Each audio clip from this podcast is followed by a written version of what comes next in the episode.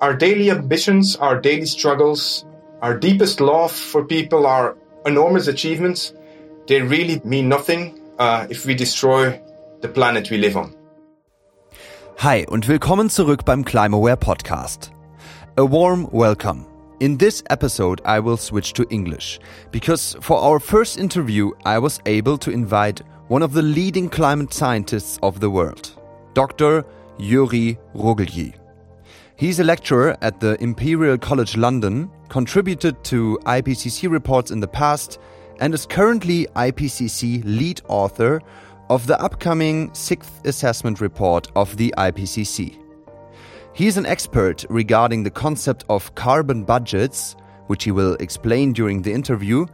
Furthermore, being 39 years old, he's the youngest member serving on the UN Secretary General's Climate Science Advisory Group and actively follows the United Nations climate negotiations. In this interview, Joeri talks about how he first learned about climate change and how it affected him. You will learn about our latest understandings in climate science, about the concept of carbon budgets, and how much, or how little, time we have left to get a hold on climate change. That is, if we want to stop global warming at 1.5 or well below 2 degrees Celsius. We cover the effects of the corona pandemic, climate tipping points, and the necessary transformation of our society. Joeri shares reasons for hope, as well as for grief concerns. We talk about the feeling of despair and how we, as individuals, can make a difference. Prior to the interview, I was pretty nervous, as you might hear during my questions, because I was so excited to have Joeri on the ClimateAware podcast. It is no exaggeration when I say that this is one of the most fascinating and inspiring conversations about climate change that I ever had. I hope you will share my opinion in the end of this episode. Have fun!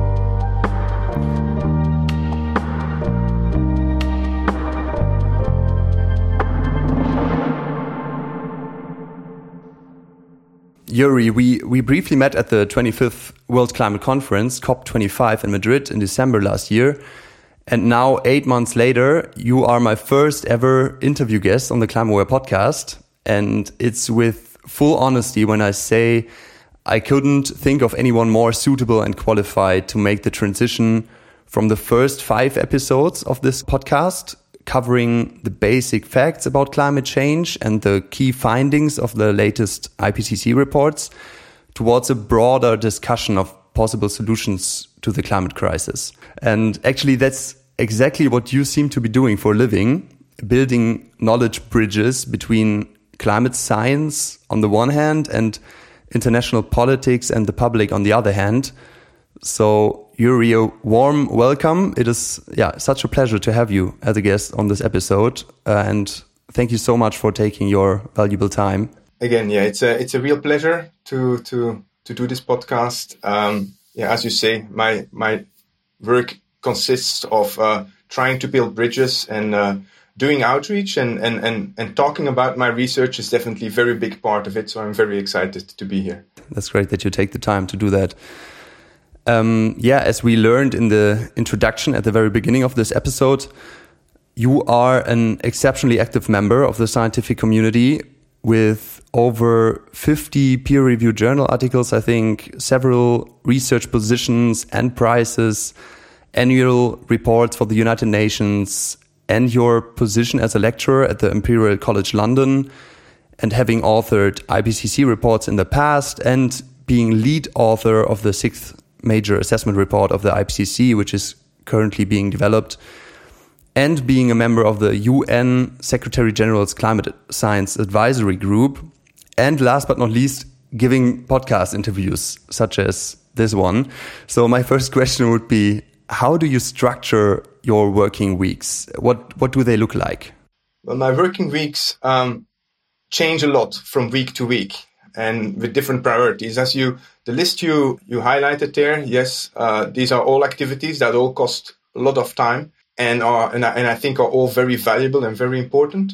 So um, there are some weeks where I'm fully immersed in uh, IPCC work. That means uh, you coordinate with colleagues, you talk about the latest research, you try to understand what is the the most robust knowledge. You try to understand what can be said and where are the limitations of our knowledge. Um, in other weeks, uh, I'm a I'm a researcher and I try to do research. I ask questions, for example, how, how much carbon do we still have left to limit warming to 1.5 or 2? And I try to better understand how we can quantify this. What, again, what are the limitations? But I do the research myself.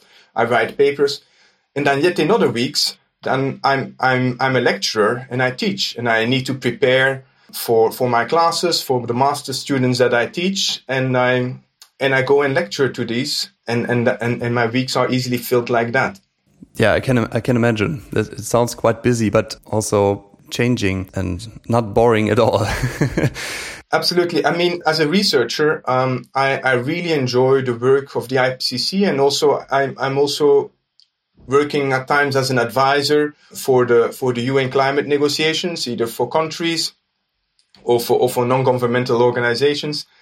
And that kind of work uh, for a researcher as me is really as close to field work as one can get, mm-hmm. because there you can see how your science gets understood, absorbed, and and hopefully used by society. Uh, so I really like the combination. Yeah, and that's a that's a critical part. This transition to the society, I think we will dive into this uh, later because for our audience now, I want to go back to the beginning of it all. So, what's your story of learning about climate change for the first time, and how did it affect you? Yeah, actually, it's uh, um, it's actually a, a quite nice story. I think I have a background in engineering. I have a master's in engineering and then I did uh, an additional master's in uh, in social sciences, in anthropology and development. And with those two degrees, I ended up in in Africa, working for uh, the Belgian embassy, and, la- and, later for a engineering company doing rural waterworks, uh, hydropower, irrigation, drinking water, and so on. And this was in Central Africa, in in, in Rwanda. And um, during that work, I was always kind of shocked by how little we know about our environment, but also by how things have been changing over the past couple of decades that we have data, for example, of how much water there is in the rivers, how much water there are in, in drinking sources, and so on. And then actually, during one, it was a, a trip in Africa. We went to the Ruwenzori. I don't know if you know them. These are kind of mythical mountains in the center of Africa. They are considered the, the mythical source of the Nile, and they're they're above 5,000 meters. So you have glaciers in the center of Africa on the border between Uganda and, and the Congo, and they have been described by an expedition that went there around uh, a century ago, with really beautiful pictures and so on. And they and they also describe climbing routes, and I went there to climb but when we tried to climb those routes, they were actually unclimbable because of the vegetation that came on to the routes because of because of global warming. Wow! And um, it was really there that I kind of was, was a bit um, impressed and shocked by how our environment is changing. And then I decided to go out of uh, development cooperation and into climate science. And being an engineer, I then started and was interested in looking at and understanding the problem, but also at finding solutions. And that is really where I'm where I'm working at now. Yeah. Okay. And um, you just described this this shocking moment when you see in reality with your own eyes that uh, nature is changing due to human activities. So, what's your underlying main motivation for doing what you do? My, my motivation is that I um, I think humanity and the world we have is, is a really valuable and irreplaceable thing. Uh, and we, we should be working towards keeping it. And uh, currently, we are definitely not on a track to keeping it. We are changing it in such fundamental ways. So, mm. yeah, so my, my main motivation is to really understand how, as a society, we can change into a societal, uh, societally sustainable direction. Yes, yeah to keep humanity on this planet in a in a in a good shape. Exactly.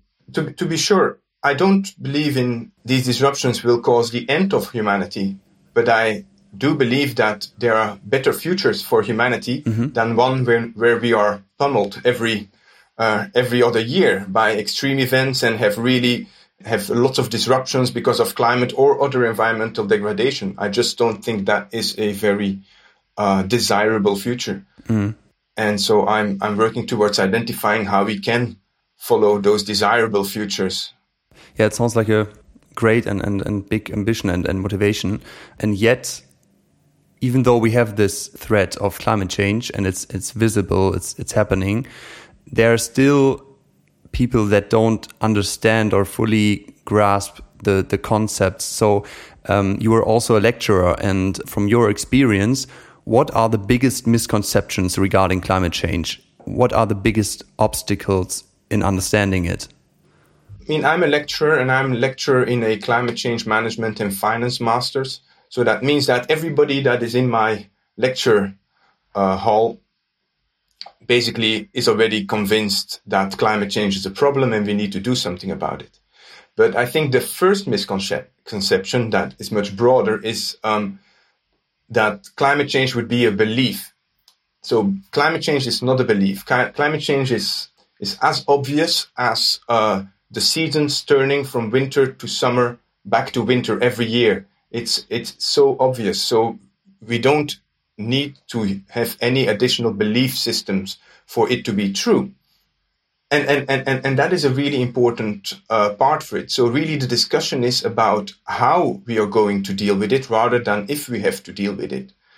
So I think that is the biggest barrier actually to uh, climate action if if it's yeah it's it's obviously not a belief question but an, an a question of understanding facts. How do you make these concepts more understandable and tangible maybe in your in, in, your lectures? Because it's it's kind of hard to, to grasp the whole global perspective and the complexity of the natural systems and the fluxes and everything. It's so complex it's so big and our mind sometimes doesn't seem to be made for this kind of complexity to fully grasp and understand it. So, so in my lectures, I try to. Um, th- th- there's two ways in which I try to do that. First of all, I, I've given lectures where I clearly lay out what makes us know what we know.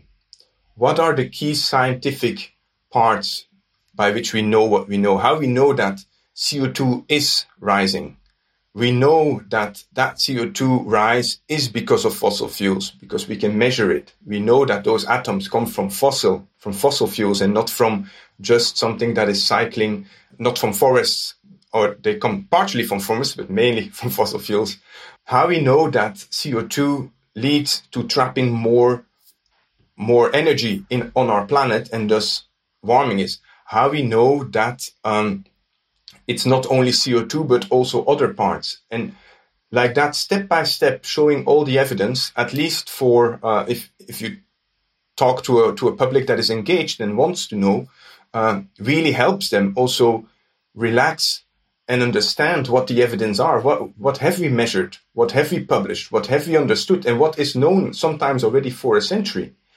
Uh, it's, it's not really new knowledge. But all in all, this shows um, still shows a quite complex image. Fortunately, actually, there is a very simple shortcut to understanding what we have to do. So, by coincidence, somehow, the total amount of warming that we see, or, or global warming, is roughly proportional to the total amount of CO2 that we put into the atmosphere, so the total amount of cumulative emissions. And that means we have a carbon budget and that means that uh, that has something some very simple implications. Um, it means that um, to hold warming to any level, we need to go to zero with our with our global emissions. That's easy. That means that um, once we are at zero, uh, we we will stop warming. But also, if we if we do, don't do much in the next decade, if we don't reduce our emissions very strictly in, in the next decade, we need to reduce emissions deeper afterwards in order to still stay within the budget. And that is kind of a, a quite simple, a simplification of this very complex system. Yeah, I, I, I find this uh, concept of, of carbon budgets also very, easy because you you know it from from your own wallet if Yeah. you like. I mean, you have you have some some budget and you can spend it, and if there's if if it's gone, it's gone, and if you want to save it until tomorrow and the day after tomorrow, then then you have to take the the necessary steps. So that's a that's a very nice yeah picture if you like, but we can we can dive into this uh, into this concept of of carbon budgets later because I want to talk a bit about your work on the current uh, sixth assessment report for the IPCC because of course one, part of your, your job is uh, lecturing and the other one is researching and, and also the work for the IPCC. So regarding this area of your expertise, what's what's new in climate science? What have we learned since the last assessment report of the IPCC in 2013? Climate science is, uh, is continuously uh, progressing, so we have learned a lot in, in many different areas, and I'm uh, I'm of course particularly aware of those areas where I'm myself uh, closely related to. But what have we learned? Uh, currently, we're still writing the report, so um, I uh, th- this is not. I- I'm not giving an uh, an overview of what the IPCC AR6 will be saying, but rather what, what has been coming out since the publication of the last report, which was in 2013. And um, of course, we have uh, more data, more observations. We know much better how we how we measure uh, what is going on around us, uh, and and and there are important advances there, um, not not to be underestimated. We are increasingly better at attributing single events, single extreme events to our human influence. So we can say this heat wave would not have happened if not because of our greenhouse gases in, in the atmosphere. Um, these methods ex- existed already at the time of the of the fifth assessment report in, in, in the early 2010s, uh, but now they are they're much better, uh, much more established, and, and really, I would say almost on an operational level. Uh, an event happens, and we, we, we start, and, and a couple of weeks after that, we can or, or days even, we can say how much was the likelihood that this was caused or additionally caused by human activities. We already spoke about um, the um, the carbon budget. Uh, we will speak about it later, but there actually since the um, since the fifth assessment report, where the budget was really kind of established and um, and presented, now we have a much better grasp on what are the different factors contributing it, how big is it, how how can it change, and so on. So I think that is a really important uh, bridge between geosciences, the Earth system science, and then what we can do about it as a society. Unfortunately, well, we have also seen with more data and more observations, we have also noticed, we have identified several more risks um, in, in impacts. Uh, news over the past couple of years uh, has not been very uh, optimistic. Uh, we have seen, particularly in the Arctic or in the in, in the cryosphere, where things are melting or thawing, the permafrost, much faster than than than was actually projected. Uh, so these are, are very uh, dire observations. And then finally, I just uh, on on the, on a positive note, I think we have also made improved our understanding about how we can transform our society towards a low carbon world.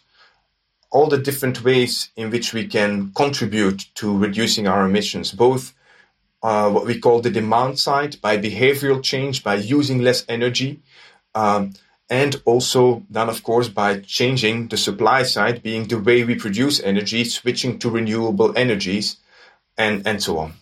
Mm-hmm. And um, also mentioning the the Corona pandemic, how does this affect the sixth assessment report? Um, do you have to rewrite entire chapters now, and do you do you take uh, learnings from the Corona pandemic, uh, the effects of it, um, into the sixth assessment report? Yeah. So first of all, the uh, Corona pandemic has kind of disrupted uh, initially quite a bit of uh, of, of our work. Um, were big um, there were big conferences, scientific conferences like the European Geoscience Union that suddenly had to go from a 20 or what is it, 10 or 20,000 in person conference in Vienna to a fully online conference in, in, in the time span of a couple of weeks. Um, and um, there were measurement campaigns that had to be stopped and so on. So it, it has affected research. It also has affected the IPCC, and, and particularly um, because because some people find themselves in situation uh, at home where they just can't do as much, and it's really hard for them to uh, to meet the timelines. So that's this these disruptions have been taken into account, um, and and now the timeline of the IPCC report has been adjusted to accommodate uh, that. The basic our basic understanding of climate science has not changed much uh, because of the coronavirus. Um, so we don't need to rewrite the entire reports. The fundamentals of coronavirus are there.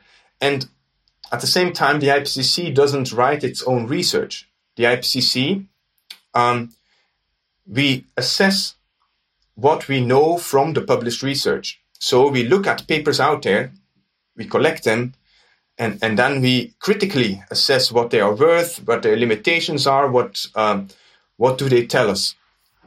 So we will have to see how, how much research will exactly come out that, that looks specifically at what the coronavirus lockdowns done and the reductions in emissions um, really, really meant. And, and, and, that is still to be seen. But if, if that comes out before the uh, roughly the end of the year, uh, then it will still be able to be taken up in, in the report. And, uh, and, and, and so it, it will it have its rightful place there. So, so, so the question is rather, um, will the studies and the, the papers be published prior to the deadline of this uh, AR6? Yeah. And then they will be taken into the into the literature review and and the assessment. Exactly. Just to be sure, papers are already being published, so we already have information. And if there is a deadline, there's always papers that fall nicely before the deadline and then some papers that i mean science won't stop because of that deadline so there will be papers coming out later and we will learn more and more but uh, so everything that is published by the end of the year and there are already papers that give us estimates about what the emissions reductions from the lockdown would be that tell us also that um, these emissions will go up quite quickly again once lockdowns are eased that's because what we see here with the coronavirus is not a structural change it's just we, we have stopped moving around and we have stopped doing things, but that is not uh, what we need for a low carbon transition. We need to do lots of things we need to transform the way we do things. So it's, it's actually the totally opposite of what we need uh, for, for a low carbon transition. Yeah, that, that's actually what, what struck me most about the corona pandemic how much structural emissions we still have even though the whole flight sector is shut down and the global economy crashes down and and we stop consumption globally for about a month and that's striking how much emissions there's still left. I mean, everybody was talking about, wow, we, we slashed down emissions about, I don't know, 10% or maybe even 17% weekly in April, March. And um, I was seeing it the other way around. I was like, wow, there's so much left, and this is built into the society, and this is structural, kind of the the bottom leftover. if you stop consumption, that's the part we need to to change over the next decades. Absolutely, and um, the, these residual emissions, of course, we we th there were strong reductions in transport. Um, of course, both both international, both uh, aviation, but also we, we we drove much less cars uh, and thus, for example, cities, the, the, the, the air, the local air cle- cleared up. But ultimately, we, we, there are a lot of things that we just continue doing. Uh, we, we used a lot of energy, actually, uh, electricity, because we were all at home. Uh, our homes are not always as, um, as efficient as we would be in, a, in an office environment. Uh, so actually, um, those emissions, they, they, they went even slightly up. Your point is very well taken. It's, uh, it really emphasizes the, the structural challenge. We need to do things differently. We, we don't need to have to sit down and stop. That is not a desirable future. We need, we need to, we need to find out what we want to do, what is, what is important for us to give us valuable and desirable lives. And then figure out ways, and we know ways. We don't have to figure out that much more. Uh, we need to implement and learn like that, but uh, figure out ways of doing it. That's true. Yeah, yeah. And as we are already tiptoeing into the future and looking ahead. Um, from your point of view, what what are our chances in reaching this desirable future, which is enshrined kind of in the Paris Agreement? So, what are our chances in achieving the goals of the Paris Agreement? Yeah, so that that's um, that goes a bit away from uh, scientific expertise, but more like my su subjective assessment, which of course I can I can give you informed on, on on what I know, and I see both a reason for optimism and also a reason for for for grave concerns right now. So let me start with, with the reasons for, for, for grave concerns. One part of my research, um, and and the part of the research that I also every year kind of contribute to the UNEP emissions gap report, is to understand where emissions are going based on what countries put forward, the, the policies they put in place, and the pledges they make about how, how they will reduce their emissions. And from that research and from many, many studies there, we see that what countries are currently promising, what countries are currently putting on the table globally, still leads to an increase in emissions over the next 10 years. Again, coming back to the simple concept of the carbon budget, uh, if we need to get to zero to limit the carbon budget, still going up with emissions is not the way we need to go. And this will only make it harder afterwards to again, to make this change, to make this shift to these steeply reducing emissions and, and, and to reach net zero. So that is really worrying. And, and so based on that information, uh, we, we, we are going to breach the 1.5 limit. We are going to breach the two degree limit within, within the next four or five decades. So that's worrisome. At the same time, there is also positive, uh, some positive, uh, signs that, that make me uh, optimistic about the future. First of all, um, countries actually this normally this year, but actually now next year because of the COVID pandemic, have to put forward new pledges, new promises of what they would be doing for uh, to limit uh, their emissions in line with uh, limiting warming well below two degrees or even to 1.5. And so there is really an opportunity for countries to step up and to make their pledges more ambitious.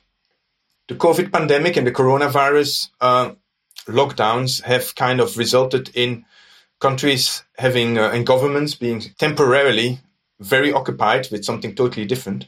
But now countries are thinking about how to rebuild themselves from the COVID pandemic um, crash, the economic crisis that that resulted.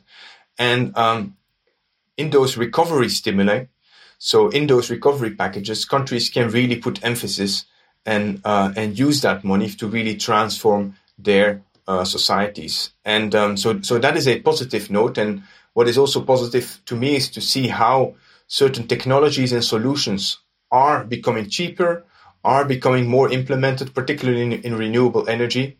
And then finally, also how um, how society, how young people, uh, how awareness is growing amongst those populations, and how they are calling upon decision makers and people in power to take that into account. And ultimately, that is an, is an absolute essential part of the solution because as we saw during the coronavirus uh, pandemic, uh, it's not just our individual choices about whether we stop tra- taking flights or stop eating meat or take our bikes instead of our cars. No, we need structural change, and that structural change needs ultimately needs government support.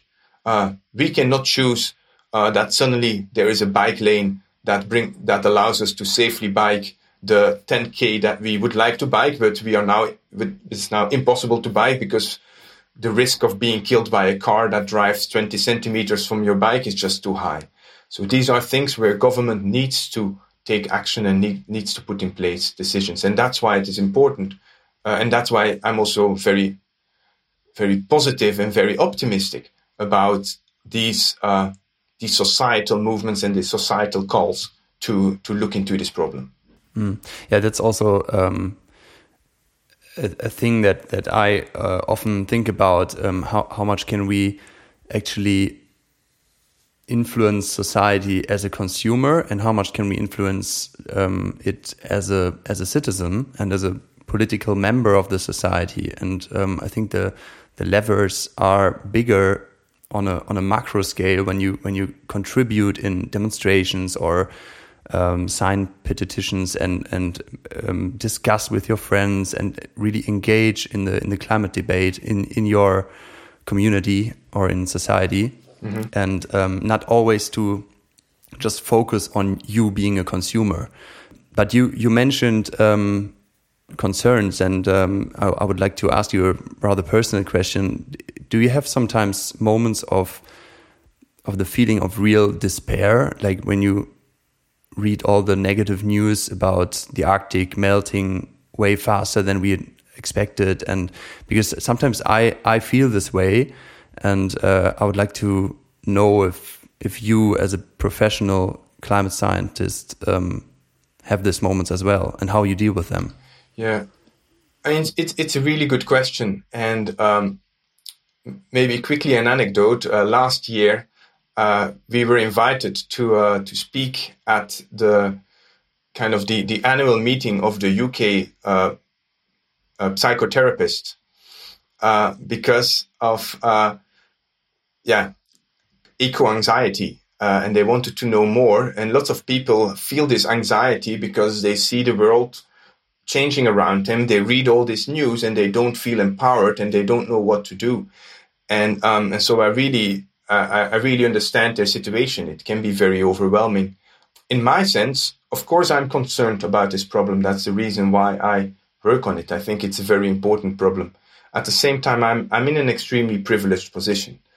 Every day of my working life, I can go and try figure out what we can do about it every day I can go and talk to people and explain them uh, what they can do about them. I can empower them. Um, and, and this really gives me a, a, very strong sense of agency.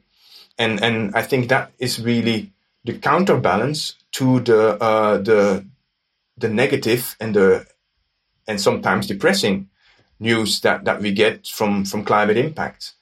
So yeah, generally I, I like to have an optimistic outlook, uh, and well, my optimistic outlook here is not necessarily that we are doing a good job, but the optimistic outlook is that that I, in my privileged position of, of as researcher, as, as as lecturer, I can contribute a lot and I can really help uh, finding a solution here. Mm -hmm.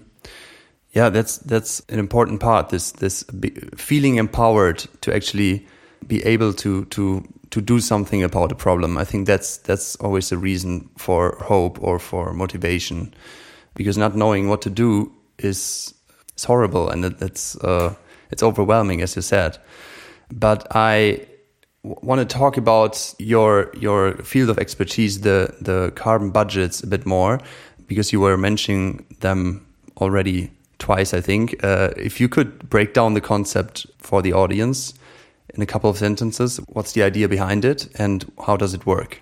So, the idea behind this is that because of compensating effects in the climate system, it happens to be that um, every ton or every kilogram of carbon dioxide that we put in the atmosphere adds the same amount of warming to our planet. That means that no matter whether we emit a ton today, 100 years ago or 100 years in the future, it always adds the same amount of warming. And that warming is, is pretty much what we call irreversible, meaning that if we stop emitting CO2, that warming doesn't disappear, but just stays constant. What does, what does that mean for the, for the concept of a carbon budget? It means that to limit warming to any level, be it 1.5 or 2, there is a limited amount of carbon dioxide that we can emit. So that is the carbon budget. The next implication is, I already mentioned it earlier, uh, is if there is a limited carbon budget, we need to bring global emissions to zero to stop adding to that carbon budget. So achieving net zero emissions globally is a key milestone in any future where we stop warming be it at 1.5, 2, 2.5, 3 degrees, in each of those worlds where we, if we want to stop warming, we need to bring our emissions close to zero. And then, of course, uh, the implications, the, the last implication is if we, if we would be emitting too much and we, and we end up with, with higher warming, the only way to really reverse that warming is by actively removing carbon dioxide from the atmosphere with human activities. And that is a challenge where we have some measures that we know, forestry and so on, but they are limited in their in their scope. And otherwise, we still don't have the technologies or the incentives for those technologies to uh, to do this really at a global scale. So um, exceeding a global carbon budget consistent with 1.5 or 2 degrees uh, implies a really high risk that we will just commit the world to higher warming. Okay, yeah, and um, the whole the whole concept is based on this linearity between emissions of of carbon, uh, CO two, or yeah, and um, and the temperature rise that it causes. Yeah, but how do you evaluate the risk that there's some abrupt non-linearity in there or in the climate system, such as positive feedback mechanisms that kind of start quickly, such as thawing of the permafrost uh, and release of, of gigatons or hundreds and thousands of gigatons of, of carbon. Mm -hmm. How big is the risk of these tipping points crashing the whole concept and having a non-linearity in there? Yeah, so first of all, indeed, this, uh, this linear relationship um, actually already takes into account many of the feedbacks. So both reinforcing and um, and weakening feedbacks, what we call positive and negative feedbacks. Many of those are already included in that concept and kind of add and, and contribute actually to this being nicely or, or very close to linear. Indeed, there, there are um, kind of low probability uh, but high impact events that could still happen. For example, we know that the permafrost is thawing, but the big uncertainty is how much exactly how much methane and how much carbon dioxide will be released from this thawing permafrost. That thawing permafrost um, doesn't necessarily undermine the concept of a carbon budget, but does would but would reduce the amount of carbon that we have available for us to still emit, and also kind of implies that um, if the permafrost keeps on emitting a lot of time, lots of carbon dioxide um, in the future. That means that also as a as a society, we would be committed over the very long term to remove a certain amount of carbon dioxide permanently or steadily from the atmosphere to keep our temperatures uh, constant. At the same time, I think that challenge is um, is much smaller than the challenge we see or the challenge to actively remove carbon dioxide from the atmosphere, it's much smaller than our current challenge, that is to bend emissions downward and go to net zero. This needs to happen over the next three to four decades. If we manage to do that as a society, I can be quite confident that we will manage to achieve a certain amount of carbon dioxide removal in the future. But um, switching from a path where we are increasing emissions and suddenly pull the emergency brake and go to, to try and, and, and literally draw CO2 out of the atmosphere, that is a really big task for which we have no evidence that we can implement that very quickly. So that is a very big risk. The key take home message here is keep risks as low as possible by going to zero as quickly as possible as soon as you are close to zero, it, and if it turns out you have you have more space or risks or impacts are not as high as you want, then you can you can continue a bit longer and, and you can you can find more solutions to kind of uh, eliminate emissions from sectors that are really hard to get, where emissions are really hard to get rid of. Uh, some of the industrial sectors, the steel sector is, is really hard. Um, but first, already re- remove as much CO2 as you can and, and, and get as low as possible as soon as possible. Mm. However, there, there are researchers that um, think about a glo- kind of a global climate tipping point that would lead us to um, runaway climate change. Of course, you, you, you know better, but um, I think it's not it's not certain that we have such a point of cascading tipping points, if you like. But there, I think there is research being done currently, uh, also from the PIK in Potsdam whether there is such a point and where, where it approximately lies. Mm -hmm. Do you have any yeah, assessment of what the risk might be that we have such a global climate tipping point after after which we just have a runaway climate change and we cannot stop global warming at a certain degree? Yeah, so this is this is now just my, my, my personal assessment. I mean, I've there there are clear tipping points that have been identified in our in our climate system or on our planet, and they and they and they clearly interact because one tipping point depends on global warming if uh, and in itself amplifies global warming. So, for example, if the uh, the Arctic sea ice disappears, uh, it results in, in, in, in, more warming, which then affects, for example, uh, the Greenland ice sheet because it has has more warming there. So there is no doubt that these tipping points interact. I have not seen any evidence of what is called runaway climate change or runaway greenhouse warming. So that means that it would just spin out of control. It will definitely make it harder. There, is no doubt about that. But it, I have not seen a plausible description of, of how it would run really out of control. That doesn't mean that um, there are no implications of this kind of research. This kind of research really shows the risks and, and the potential interactions between all the things we are doing on this planet and is really a call to keep risks as low as possible. And these risks, uh, already at this point, they can't be eliminated fully. But um, the um, the interesting point of tipping points is that uh, they have a really large, they can have a really large impact, and they can be irreversible.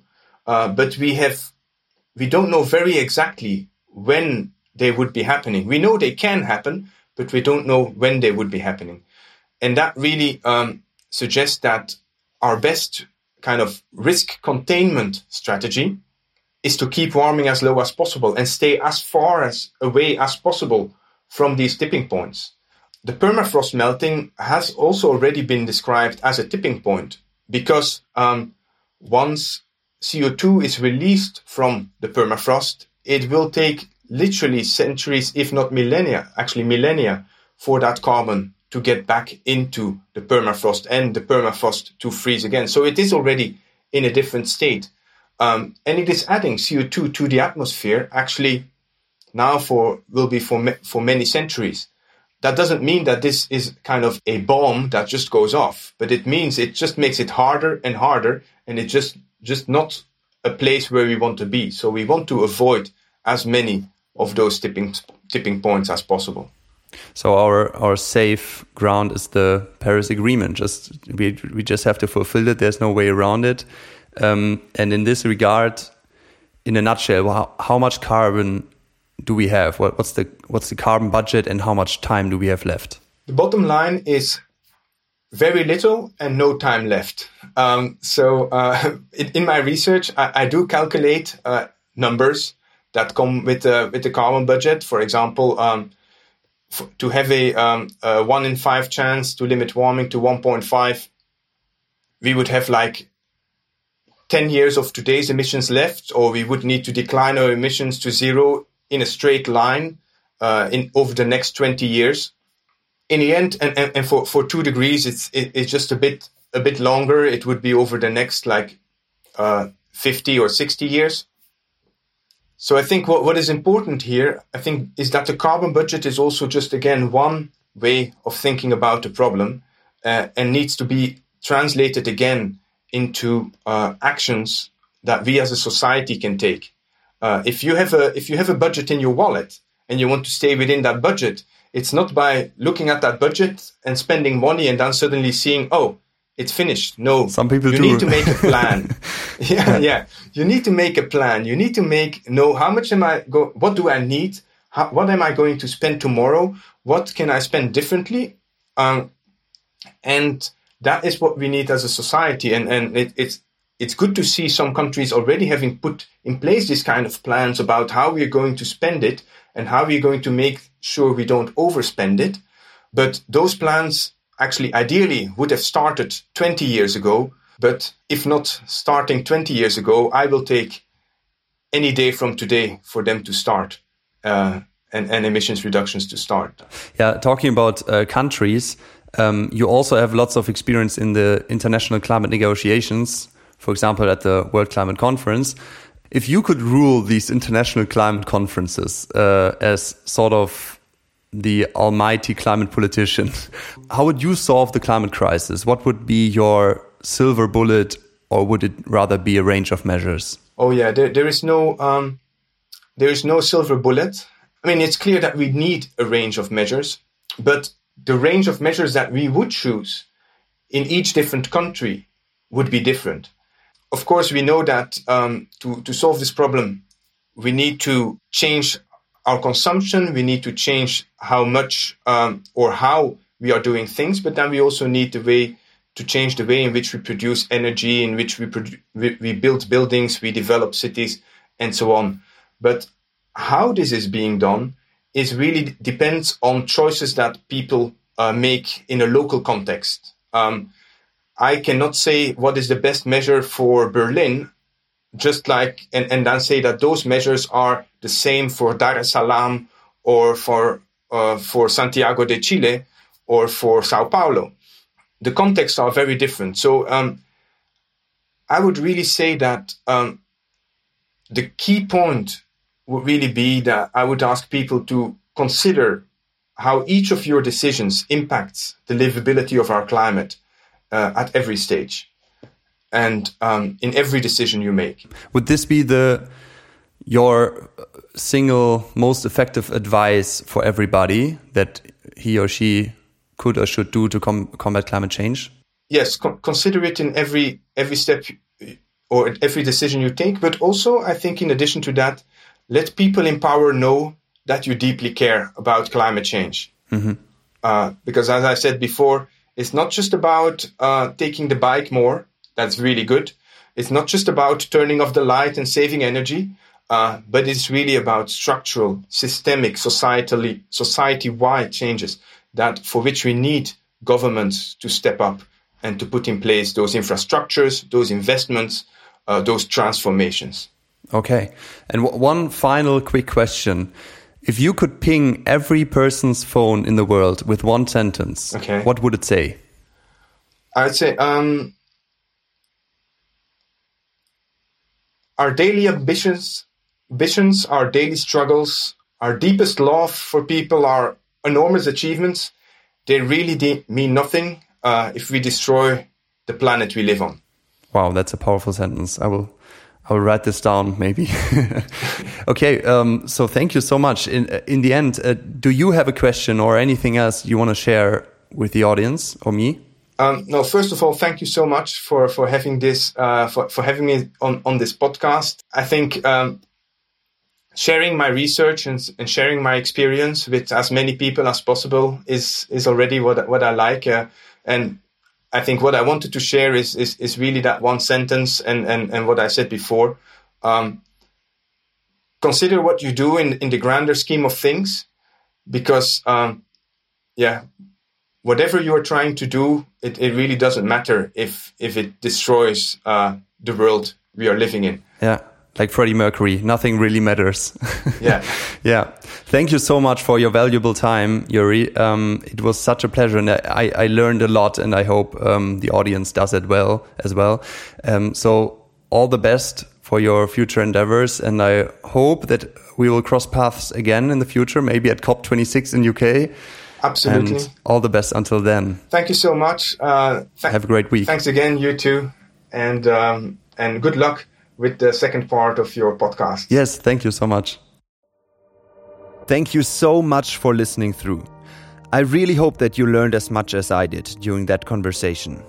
I was deeply touched by Joeri's last sentence, moved by his genuine commitment to the climate agenda, and inspired by his profound knowledge, his opinions, and ideas. I would really appreciate your feedback at info at climateaware.org. Please also rate this podcast on your podcast app. Leave a quick comment and recommend this episode to as many of your friends and colleagues as possible if you want to spread Joeri's valuable views concerning climate change. I'm looking forward to the next interview and wish you all the best until then. See you soon. This was Gabriel Baunach and ClimateAware, brought to you by One Pot Wonder.